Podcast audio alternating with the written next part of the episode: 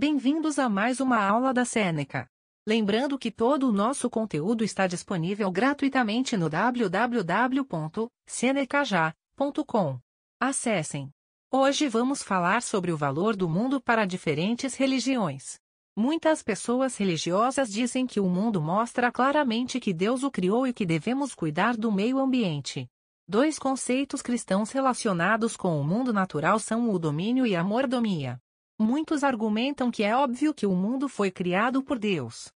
Eles podem dizer que sinais de um Deus criador são o sentimento de admiração ao ver o pôr do sol, a complexidade de uma teia de aranha ou um bebê recém-nascido, por exemplo. O sentimento está intimamente relacionado com a ideia de revelação natural, ou seja, Deus revelou sua presença aos crentes por meio do mundo. Os cristãos acreditam que Deus lhes deu autoridade sobre a criação em Gênesis 1 e 26. Veja essa citação, para que governem sobre os peixes no mar e os pássaros no céu, sobre o gado e todos os animais selvagens, e sobre todas as criaturas que se movem pela terra. Gênesis 1 e 26 NVE. Essa ideia é chamada de domínio, ou seja, alguns cristãos acham que significa que eles podem usar o mundo como quiserem. Mas muitos cristãos argumentam que Deus deu aos humanos a responsabilidade de cuidar da criação de Deus. Gênesis 2 e 15. Essa é a mordomia. Mordomos são aqueles que servem, e no judaísmo? O cuidado com o mundo natural é muitas vezes central para o ensino judaico. Os judeus também acreditam na mordomia, o dever de cuidar do mundo. Eles acreditam que devemos cuidar do mundo porque ele é criação de Deus. Adão foi colocado no jardim para trabalhar e cuidar dele, Gênesis 2 e 15. Os humanos devem encontrar um equilíbrio entre a preservação e o uso dos recursos do mundo para melhorar a vida humana.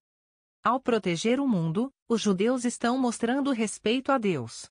A declaração judaica sobre a natureza diz que aos humanos foi dado domínio, autoridade, sobre a natureza, mas deve-se fazer isso com justiça e compaixão.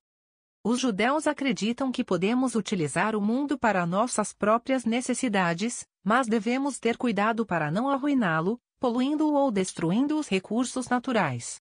Há um mitzvah, mandamento, chamado Baal Tashanshit que instrui os judeus a não destruir o mundo. Tikkun Olam é um conceito judeu que significa a reparação do mundo. Muitos judeus acreditam que o conceito os instrui a fazer do mundo um lugar melhor em termos de ambiente, mas também em termos de ajuda aos necessitados. E o islamismo? Na visão islâmica, como a terra foi criada por Alá, os muçulmanos acreditam que devem cuidar do mundo. Os muçulmanos acreditam que são califa, vice-regentes de Deus, exercendo poder e agindo por Deus, na terra. A ideia é semelhante à de mordomia. Ou seja, é algo comum entre cristianismo, judaísmo e islamismo. Muçulmanos acreditam que são comandados a cuidar do mundo e proteger o meio ambiente, e serão julgados por isso no dia do julgamento. Por exemplo, um muçulmano pode ser um bom califa reciclando. Califas também são os governantes dos estados islâmicos e ordens religiosas.